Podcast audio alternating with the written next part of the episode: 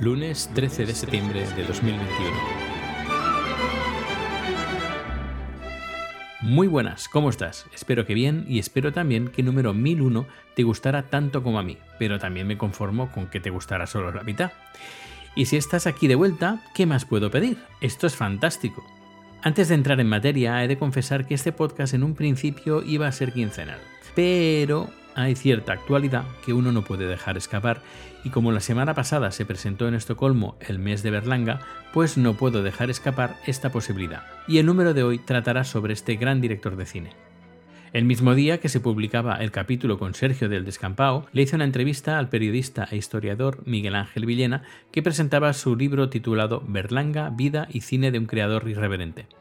Pues en este número escucharás la entrevista que le hice, pero no solo nos quedamos con la entrevista, sino que además, si la quieres ver en formato vídeo, lo puedes hacer en el canal de YouTube Haciendo el Sueco. Lo puedes ver además en dos formatos, la entrevista normal como cualquier vídeo, pero además tienes la versión a 360 grados, que si te pones una de esas gafas de realidad virtual o esos cartones donde pones dentro el móvil, podrás ver la entrevista como si estuvieras ahí mismo. Y es que aquí en Haciendo el Sueco lo tenemos todo, audio, vídeo, 360 grados y como no, enlaces y más información en las notas de este programa. Pues sin más dilación, aquí tienes la entrevista. Hola, ¿qué tal? Soy Dani y bienvenidos a Haciendo el Sueco.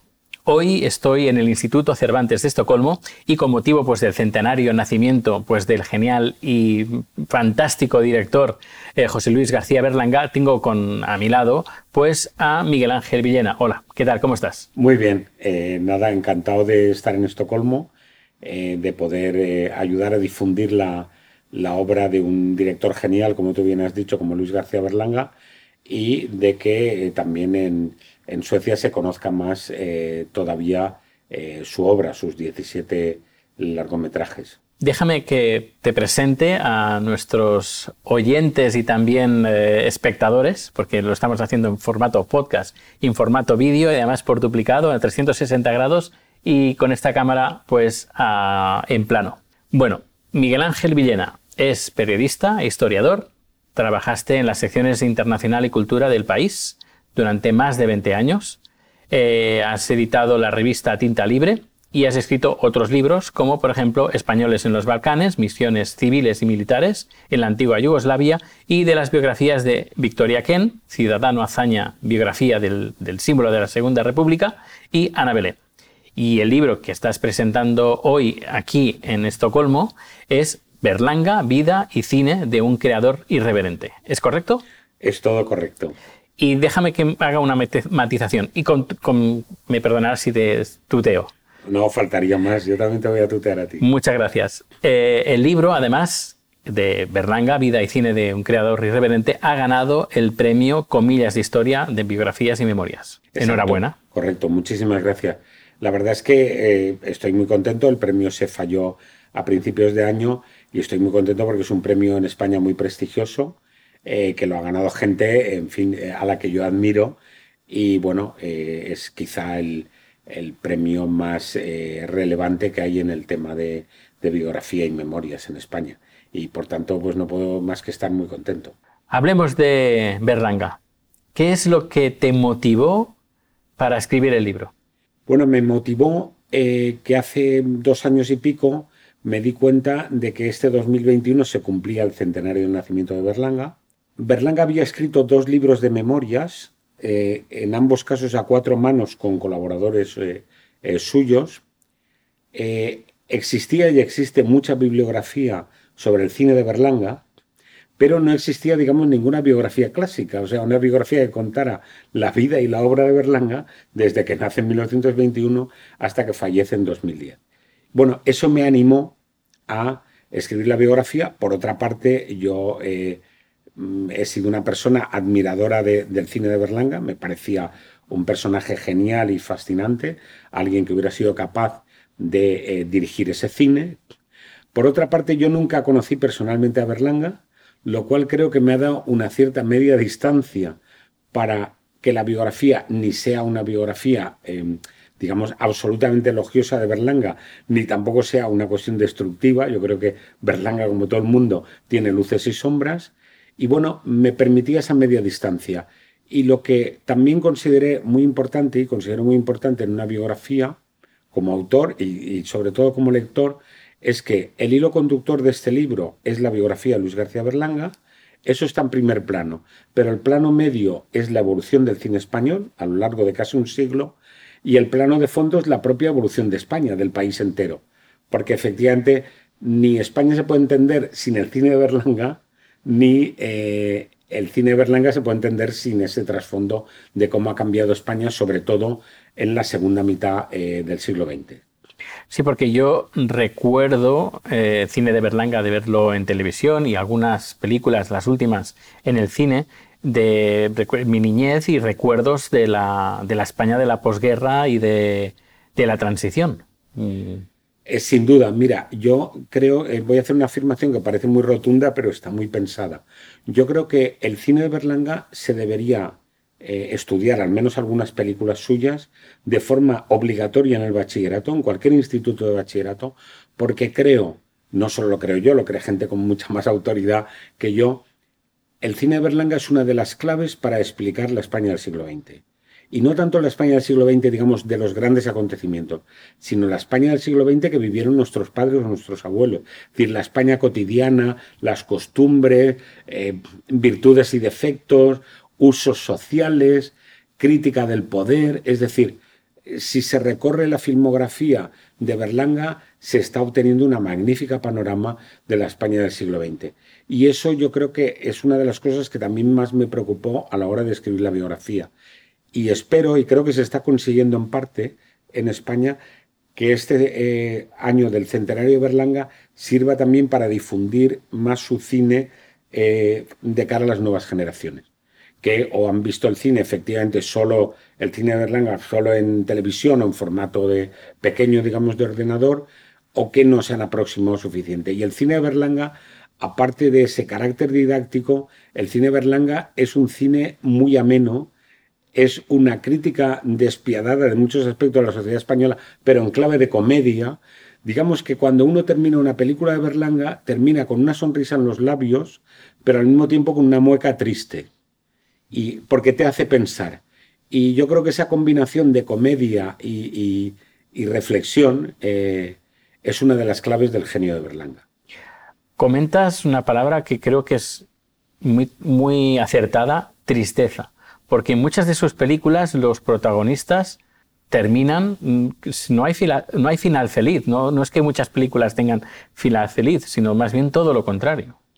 Berlanga hace un cine eh, de perdedores, es decir, y Berlanga muestra muchísimo cariño hacia esas figuras, aunque tampoco evita la crítica, es decir, la, digamos que Berlanga se solidariza, digamos, con la gente humilde, pero al mismo tiempo también critica sus defectos sociales. Y efectivamente, como tú bien dices, eh, las películas de Berlanga tienen una especie de arco en la cual en el arranque sus protagonistas, que suelen ser varios, no un único protagonista, como sabes, eh, al arranque de sus películas sus protagonistas parece que van a mejorar su situación de todo tipo, económica, afectiva y tal, y al final acaban o en el punto de partida o incluso en una situación peor, que el punto de partida. Mm. Entonces, eh, Berlanga, a pesar de que él vitalmente era un tipo, digamos, optimista y, y un tipo, digamos, muy sociable, pero efectivamente su cine, eh, el final en clave de comedia, pero es un poco eh, triste, es un poco desolador. Estoy pensando en el final, de, en la escena final de Plácido o del Verdugo o de La Vaquilla, una película mucho más reciente, o de La Escopeta Nacional. Eh, quiero decir, donde el final, digamos, los que estaban destinados a perder acaban perdiendo. Y fundamentalmente es la gente que sufre eh, digamos, el dominio de los poderosos. Berlanga fue un gran disidente y el eje de su cine es una crítica del poder, del poder y de los poderosos. Y en esa medida, el poder, lamentablemente, los poderosos suelen ganar. Que además su cine no estuvo exento de, de miradas del régimen no del régimen directamente, pero sí que no era del agrado y que algunas de sus películas tuvieron que pasar por tijera sin duda alguna. Es decir, Berlanga, buena parte de su cine eh, lo tiene que dirigir durante el franquismo, durante la dictadura. Eh, y Berlanga efectivamente fue víctima en muchos aspectos de la censura, en algunas de las películas que llegó a, dirigir y a rodar, pero eh, la censura le prohibió también muchos guiones escritos o, al menos eh, que tenían un cierto bosquejo que no pudo rodar. Y entonces, efectivamente, Berlanga, de todos modos, consiguió, digamos, también sortear en parte a la censura porque porque, digamos, convirtió anécdotas locales en, parábolas universales, ¿no? Es decir, las películas de Berlanga se pueden ver como películas muy localistas de España, pero al mismo tiempo es una reflexión que le puede llegar a un japonés o alguien en Canadá o alguien en, en Marruecos, ¿no? El Verdugo, por ejemplo, que es quizá una de sus obras maestras, el Verdugo es un alegato contra la pena de muerte en cualquier tiempo y lugar que por cierto es una película rodada en 1963 donde el franquismo todavía fusilaba o justiciaba a, opositores. Pero El verdugo vista hoy sigue siendo una película de una validez universal porque la pena de muerte no ha desaparecido en muchos países. Em, otra película, por ejemplo, que si no me equivoco, corrígeme porque el profesional eres tú, eh, eh, Bienvenido Mr. Marshall tenía otro final. Eh, se cambiaron los finales, se, cambió el final, si no me equivoco. Eh, sí, eh, se cambió el final. se cambió el final, pero si no recuerdo mal, tampoco, tampoco se cambió mucho. Y bueno, acaba siendo también un final, Un final, un final triste, ¿no? lo que pasa es que Bienvenido Mr. Marshall sufrió muchos cambios porque como sabes, fue una película en la que Berlanga, que entonces tenía 32 años nada más, Berlanga consigue convertir una película que le encargan para promoción de una folclórica, en una época donde el franquismo promocionaba mucho el cine de folclórica, convierte una película de promoción de una folclórica, Lolita Sevilla, la convierte en un alegato antiamericano, en un retrato de la España rural de los años 50, con sus vicios y con sus virtudes, y la convierte también en una radiografía del carácter español, ¿no? Entonces, bueno, sufrí varios cambios, pero en cualquier caso, el final de, Bienvenido Mr. Marshall eh, deja también un pozo triste, ¿no? Es decir, los americanos han pasado de largo, aquí no nos van a regalar nada y bueno, el pueblo vuelve a su rutina de todos los días. Que bienvenido Mr. Marshall, voy a dar el dato friki del día. Recuerdo hace muchos años, diría que unos 30 años aproximadamente, una revista de estas de informática eh, regalaban un CD con la película de Bienvenido Mr. Marshall. Y eh, era, fue una novedad y de eso de ese entonces de que regalaran una película en una revista y además en formato, formato digital y fue una película que yo me acordaré por ese pequeño detalle que seguramente a lo mejor algún oyente algún espectador a lo mejor se acordará porque además tuvo mucho éxito sí, era muy novedoso ¿no? para la época claro claro también choca mucho con lo que comentábamos fuera de, micrófono, que Berlanga tampoco era muy amante de la tecnología. No, eh, Berlanga, em, vamos a ver, él también creó su personaje y lo que voy a contar ahora de Berlanga, él seguramente lo exageraría, pero eh, Berlanga decía que mm, se había pasado medio siglo rodando películas, pero que él exactamente lo que había dentro de una cámara no sabía lo que era y que el fax, que ya ahora ya parece una antiguaya, que el fax ya le parecía la revolución total. Pues Berlanga murió en 2010, es decir, conoció, llegó a conocer Internet, los móviles, etcétera, ya, ya mayor, ya anciano, pero llegó a conocerlo.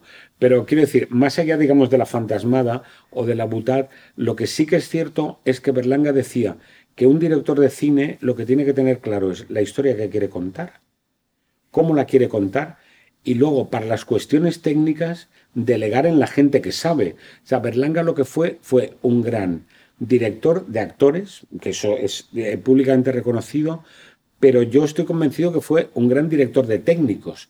Y algunos de los técnicos que trabajaron con Berlanga, em, que todavía viven, así me lo han confesado. Es decir, él era una persona que elegía a su gente, tanto actores como técnicos, con mucho esmero, y una vez los elegía, confiaba totalmente en ellos. Por eso ya digo que podía ser un poco una butad lo de no sabía lo que había dentro de una cámara, pero sí que es cierto que él en temas de fotografía, de montaje de sonido, solía delegar bastante en sus colaboradores.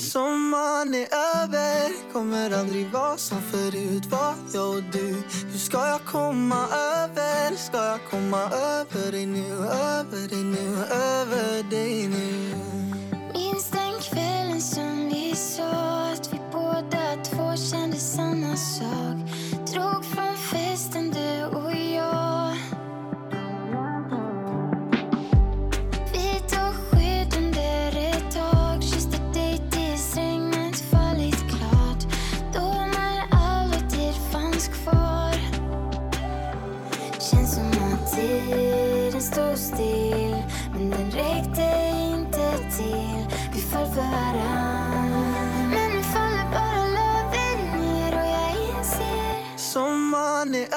Además, si no recuerdo mal, inventó, o al menos ideó, una especie de grúa que creo que se le llama eh, la Berlangui- berlanguita.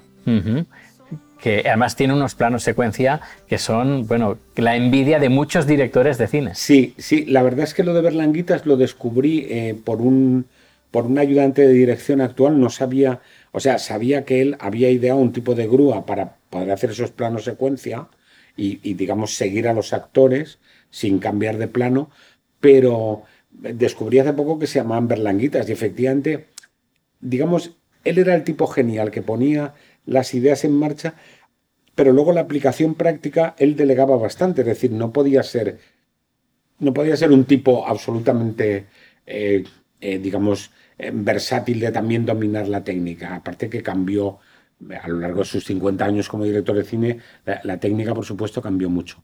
Pero sí, efectivamente, él tenía mucho eh, la planificación en la cabeza. Y a pesar de la fama que tenía a veces de un tipo un tanto anárquico y un tanto desordenado, toda la gente que trabajó con él, tanto actores como técnicos, eh, comentan que era un perfeccionista y un tipo que llegaba al set de rodaje con perfectamente claro lo que quería. Los planos secuencia son muy difíciles de realizar y se requiere una experiencia y un diálogo entre los personajes, el equipo técnico, que tiene que fluir como, como el agua. Eso estaba, eh, Daniel, muy preparado. De hecho, en Patrimonio Nacional, si algún oyente, algún espectador la vuelve a ver, en Patrimonio Nacional, que él utiliza mucho ahí el plano secuencia, hay un plano secuencia de nueve minutos, donde unos actores están recorriendo lo que era el Palacio de Linares, que es donde llega la familia Leguineche, bueno, la trama. Claro, un plano secuencia de nueve minutos, donde por un corredor, por un pasillo y por unas escaleras van desfilando los actores y al mismo tiempo van rodando, eso requiere de una maestría y de una sincronización total, ¿no? De, y de, de un trabajo previo con los actores y también con los técnicos, de forma que, que, que Claro. todo encajara, claro. ¿No crees que la historia no ha juzgado correctamente a Berlanga? ¿No lo ha situado en el nivel como otros directores italianos, americanos, que se habla muy bien de ellos, pero que Berlanga les podría pasar por encima unas cuantas, unas cuantas veces? Vamos a ver, eh, sonrío porque, vamos a ver, Berlanga es un director que cualquier buen aficionado, y subrayo buen aficionado al cine europeo, conoce. Es decir, un buen aficionado al cine en Suecia, o en Alemania, o en Francia, o en Italia, un buen aficionado, ¿eh? no, no un aficionado medio, sabe quién es Berlanga y probablemente ha visto su cine.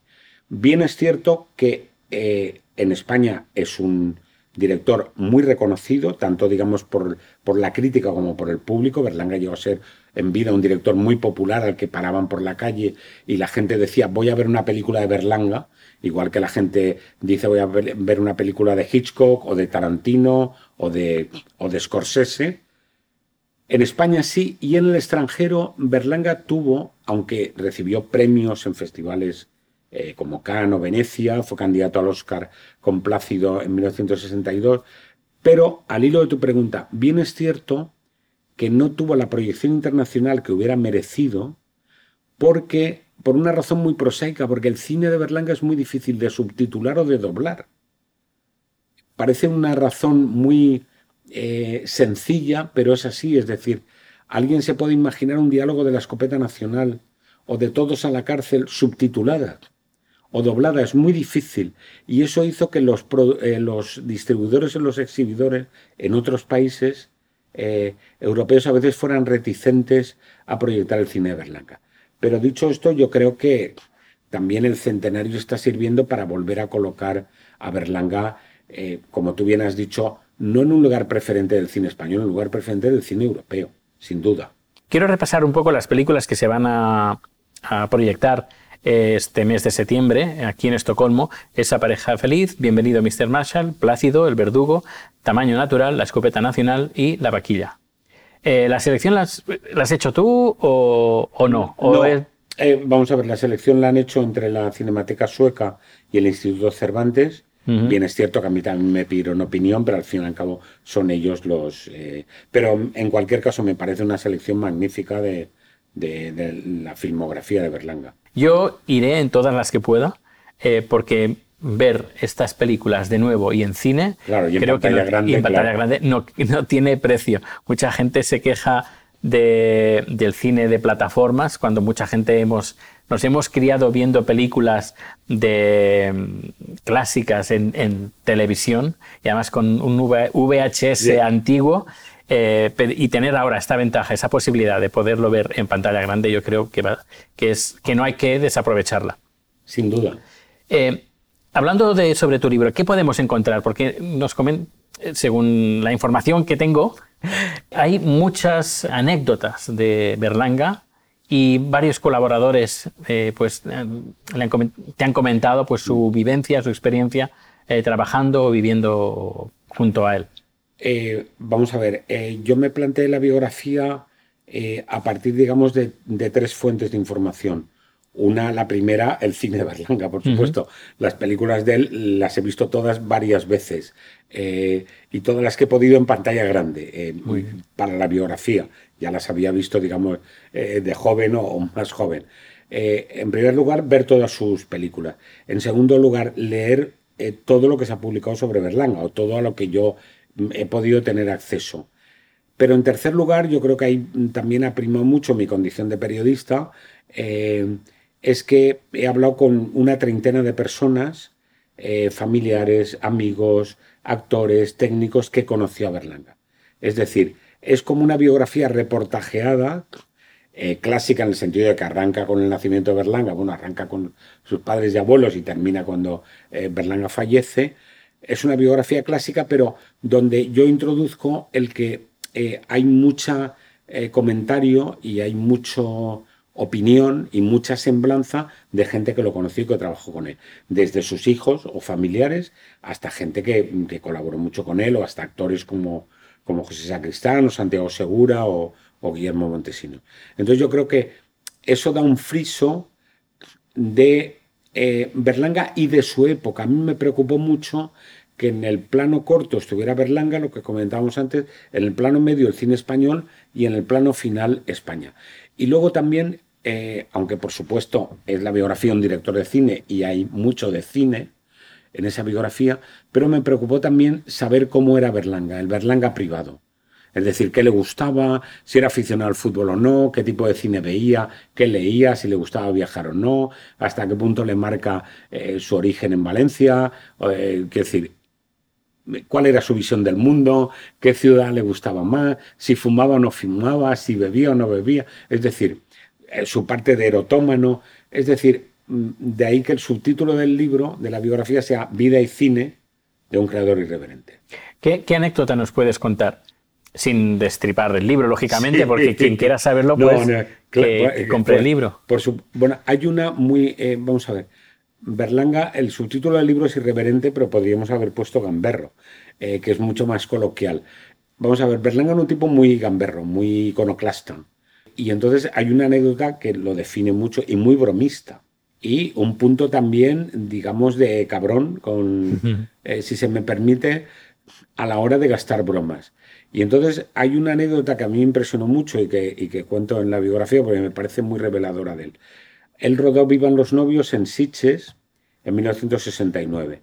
Eh, el, fondo de la película es el principio del turismo en España, una ciudad costera como, como Sitges, en Barcelona y tal, y un poco el contraste entre esa España todavía, digamos, en blanco y negro, o esa España todavía eh, gris y mediocre del franquismo, y el contraste con el turismo que empezaba a llegar. Vale. Situados ahí en Viva los Novios, eh, varios colaboradores suyos y él hablaron con unas turistas que había Sitges extranjeras, les dijeron que estaban rodando una película, cual era cierto, y que en una de las secuencias de la película tenían que aparecer una serie de turistas eh, atadas a las farolas de una avenida de Sitges. Atadas. Atadas, porque tenían que filmarlo, era para la película y tal. Total, que las turistas aquellas tragaron con la explicación, era cierto que estaban rodando una película, no les hacía falta eso para nada, y tuvieron aquellas turistas durante horas atadas a una farola. Entonces, al cabo de unas cuantas horas, ya llegaron y dijeron, ya está, ya está, ya está bien, ya es suficiente. Entonces, yo creo que revela mucho el carácter, digamos, guasón y gamberro eh, de Berlanga esa anécdota. ¿no? qué bueno, qué bueno. Eh, ¿Dónde podemos encontrar el, el, libro Los que no vivamos en España? Bueno, el libro está disponible en Amazon. Eh, el libro entonces se puede pedir tranquilamente a Amazon. Y la editorial es Tusquets, que es una editorial también que funciona muy bien y que puede hacer llegar el libro en fin, a, cualquier, a cualquier país, entre ellos. Y bueno, eh, el libro también está disponible en ebook. Perfecto. Y entonces, quiero decir, es, es, fácil. El libro ahora mismo está en, en, cualquier librería, ya digo, Amazon, ebook, la propia editorial. No hay ningún problema para, para conseguir el libro. Perfecto. No lo digo porque hace unos, unas semanas eh, hice un, un podcast sobre cine español que normalmente no llega al resto de Europa, Claro. porque es bastante triste pues que de, de- de las cientos de películas españolas o producciones españolas que se hacen en España, una mi- milésima parte son las que salen fuera. Y a no ser que vayas a festivales, es, va a ser, es bastante difícil ver cine español. Por eso lo comentaba. Por eso. Sí, no, en este caso es, eh, es ya digo, fácilmente conseguible el libro. En la mayoría de mm, eh, películas de Berlanga también están disponibles en una plataforma de cine español que se llama Flix Olé, Ujú. F-L-I-X Olé. Y ahí está, ahí se puede ver, se puede descargar uno. eh, eh, cualquier, creo que están todas las 17 películas de Berlanga, si no las 17, al menos la inmensa mayoría. Es decir, que el cine de Berlanga es un cine em, fácilmente em, eh, conseguible, vamos. Has hecho muy bien diciendo esta página flix.com. En- eh, sin Flix. punto, Flix Olé. Ah, flixole.com, sí, seguramente. creo que es punto .com. Bueno, pues eh, Es una lo- plataforma especializada en cine español y ya digo, si no están las 17, estarán 15. Vale. Todas las grandes películas de Berlanga están ahí. Es importante saberlo porque hay Claro. bastante gente que nos escucha y nos ve Claro. de fuera de España y creo que también es un buen Pues punto. ahí tienen, eh, vamos, disponibles las películas de Berlanga y el libro, lo que te decía, tanto Amazon como en ebook como en la propia editorial. Perfecto. ¿Quieres hacer algún comentario sobre alguna anécdota adicional al libro que quieras sobre, sobre Berlanga? Bueno, la verdad es que eh, una de las cosas que más me sorprendió en la biografía de Berlanga es que eh, la mayoría de eh, sus historias, de sus películas, aunque parezcan una caricatura, un esperpento, una sátira, un tanto exagerada, que lo es, una caricatura al fin y al cabo es un retrato con los rasgos exagerados, pero la inmensa mayoría de películas de Berlanga están basadas en hechos reales. Es decir, en, en- en sucesos que o él vio, o le contaron, o leyó en los periódicos. Era un gran lector de periódicos. Por volver a una película como El Verdugo, El Verdugo está basado en una historia real del ajusticiamiento por garrote vil de la última mujer que se ajustició en España, la llamada envenenadora de Valencia, y esa ejecución se la cuenta a Berlanga, un amigo suyo abogado, que tiene que presenciar la ejecución como abogado de oficio, y Berlanga se queda con esa historia, ¿no? Se queda con esa historia y al final acaba incorporándola como un hecho real. La escopeta nacional está basada en una cacería del franquismo en la que el ministro Fraga le dispara eh, por equivocación en el trasero a la nieta de Franco, ¿no? Entonces de ahí viene un poco también la escopeta nacional. Es decir, que buena parte de su cine, o sea, Berlanga lo que hace es ofrecer una sátira, pero con un fondo muy realista de lo que fue la sociedad española eh, durante décadas y, y en muchos aspectos, para bien y para mal, de lo que sigue siendo la sociedad española. Sí, como una especie de reflejo de la realidad de aquellos tiempos visto desde su prisma y dándole un toque de humor, supongo también para esquivar un poco También, la... también. Para esquivar un poco la censura, en, La en censura, la parte sí. de cine que él dirigió durante el franquismo. Ha habido gente, no yo, que ha comparado, pero a mí la comparación no me parece exagerada. Ha habido gente que ha dicho que así como eh, Goya es el gran cronista y el gran retratista de la España de, principios del siglo XIX, Berlanga es el gran cronista de la España de la segunda mitad del siglo XX. No solo como cineasta, sino como artista global. Hay, o sea, Berlanga es comparable a los grandes escritores. Bueno, ha habido gente que lo ha comparado también con Galdós. Eh, gente, eh, gente como Santiago Segura, es decir, gente muy, muy autorizada y gente que se reconoce mucho en Berlanga. Y efectivamente no es exagerado. El cine de Berlanga eh, es una magnífica crónica con ese toque de humor agridulce eh, de, lo que, de lo que fue España durante décadas. ¿Y quién dirías que hoy en día pueda coger el relevo de Berlanga, de un director de cine español?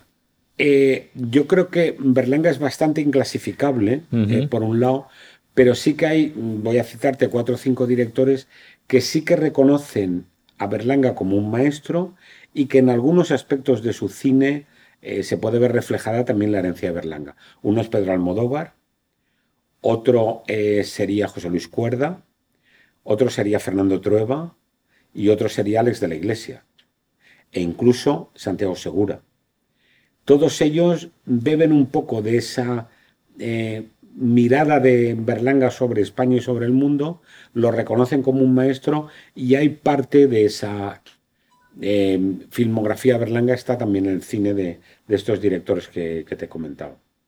Pues eh, muchísimas gracias por tu tiempo. Eh, mucha suerte hoy en esta presentación que se va, a hacer además en sueco, de, de traducción en sueco de forma simultánea. Y nada, los que estamos aquí intentaremos ver todas las películas que podamos y recuperar pues esa memoria de, de nuestra niñez para algunos, de la historia de España vista desde del gran maestro Berlanga. Eh, no, gracias a ti y desde luego eh, ver por primera vez o volver a ver el cine de Berlanga es un placer que invita a la sonrisa y a veces a la carcajada, invita también a la reflexión sobre cómo somos los españoles y cómo hemos sido. Perfecto, muchísimas gracias. Gracias a ti, Daniel. Postdata. Hay novedades en Suecia y es que tras 40 años de silencio, el grupo sueco ABBA saca nuevo disco. El álbum titulado Voyage se pondrá a la venta el 5 de noviembre de 2021 con 10 temas, pero hace unos días publicaron un adelanto con dos canciones, I Still Have Faith in You y Don't Shut Me Down, canciones que ya están en el top 10 de las listas del Reino Unido. También anunciaron gira digital en Londres, pero para ello ya, hablaremos más profundamente en un especial ABBA más adelante. Que por cierto, si eres un gran fan del grupo, te conoces todas las anécdotas, su historia, las canciones y quieres además participar en Haciendo el Sueco, pues no lo dudes, ponte en contacto conmigo y haremos conjuntamente este número especial. Todos los datos de contacto están en haciendoelsueco.com. Pues hasta aquí la postdata y me despido con uno de los temas que han publicado, exactamente el titulado Don't Shoot Me Down. Hasta luego. A while ago I heard the sound of children's laughter. Now it's quiet, so I guess they left the park. This wooden bench is getting harder by the hour. The sun is going down, it's getting dark. I realize I'm cold, the rain begins to pour as I watch the windows on the second floor. The lights are on, it's time to go. It's time at last to let him know.